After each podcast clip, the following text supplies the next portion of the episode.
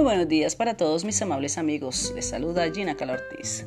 Qué bendición poder hoy abrir nuestros ojos a una nueva oportunidad de vida, de cambio, de emprender, de hacer y de servir, porque quien no vive para servir, diría yo, no sabe de lo que se está perdiendo, pues sentir que has ayudado en algo a alguien es más de beneficio para ti que para el que lo recibe.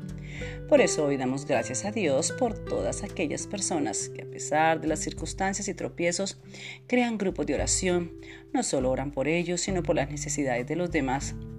A ellos que Dios abunde en grandes bendiciones por esta maravillosa labor y agradeciendo en especial al grupo intercesor del distrito de Fontibón, Mauricio Prato, Lidia Salguero, Mariana Ortiz, Harold Ravelli, en fin, a todos los demás, gracias por tan noble gesto. Y el mensaje de hoy le hemos titulado El complot contra Nabot, primera parte. El versículo lo encontramos en el Salmo, capítulo 34, verso 15. Porque los ojos de Jehová están sobre los justos y atentos sus oídos al clamor de ellos. Y en el libro de Primera de Reyes encontramos una historia de telenovela. Sus protagonistas, tres personajes de características muy contrastadas, dos con un carácter un tanto despreciable por su modo de proceder. Y el último un hombre indefenso, noble, víctima de ellos dos. Acá era rey de Samaria, lo tenía todo, casas, caballos, tierras, siervos, en fin, era un hombre egoísta, antojado, pusilánime que como es un hombre pusilánime, que muestra poco ánimo y que falta de valor para emprender acciones, enfrentarse a peligros o dificultades o soportar desgracias. En una palabra, falto de fuerza en el carácter. Además de estos pocos atributos que tenía, se le adicionaba la pésima compañía con la que contaba. Un ser de pocos escrúpulos, qué triste, su esposa. Su nombre, Jezabel una mujer altiva, prepotente, dominante, codiciosa, extremadamente perversa, dura de corazón, sin límites de maldad con tal de obtener su cometido.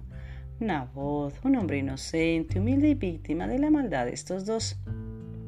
Así que él tenía una viña, la cual amaba, pues tenía un valor incalculable. Era la heredad que sus padres le habían dejado y era su única posesión. Al rey Acad al verla se le afloró el espíritu de codicia de tenerla para él, así que le solicitó que se la vendiera o cambiara, a lo que Nabot le refirió que no lo haría. Al ver la negativa de éste, el rey, como todo un pequeñín, armó un drama, una pataleta, a tal punto que se acostó y no quiso comer. Así que Jezabel se enteró de la aflicción de su esposo y no dudó en ir a preguntarle qué le acontecía. Al enterarse de la situación le dijo al rey, ¿es que acaso no eres tú rey sobre Israel? Ella le dijo con toda seguridad, no te daré la viña. Así que ideó un maléfico plan para despojar al pobre Nabot de su propiedad y así cumplir con los caprichosos deseos de su esposo contrataron a dos perversos hombres para que se levantaran, le levantaran falso testimonio diciendo que él había blasfemado contra Dios y contra el rey. Así que tomaron a Nabot, le sacaron de la ciudad y misericordiosamente le apedrearon hasta que murió.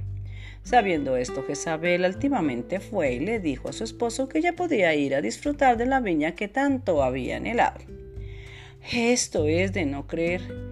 Pero lo peor es que en pleno siglo XXI vemos personas con estas características, personas codiciosas que aun viendo a su esposo, esposa o hijos que están cometiendo alguna injusticia, callan por temor, debilidad o porque les conviene.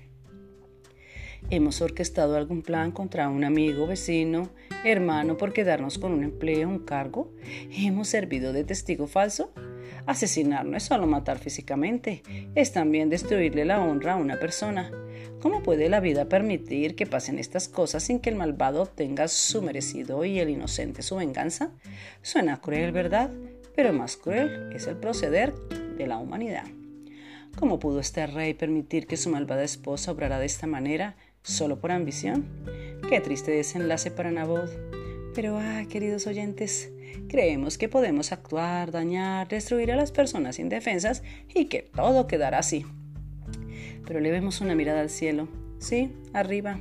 Allá está Él, el que creemos que no hará nada. Y el Salmo capítulo 34 versos 15 y 16 nos recuerda, los ojos de Jehová están sobre los justos y atentos sus oídos al clamor de ellos.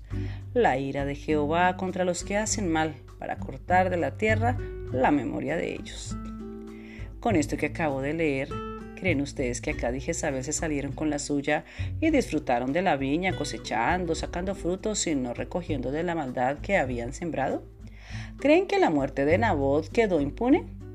Muy bien, los espero mañana para escuchar el desenlace de esta triste historia en la que creemos que los malos siempre ganan. Sharon Alejín, la paz sea con todos vosotros. Amén.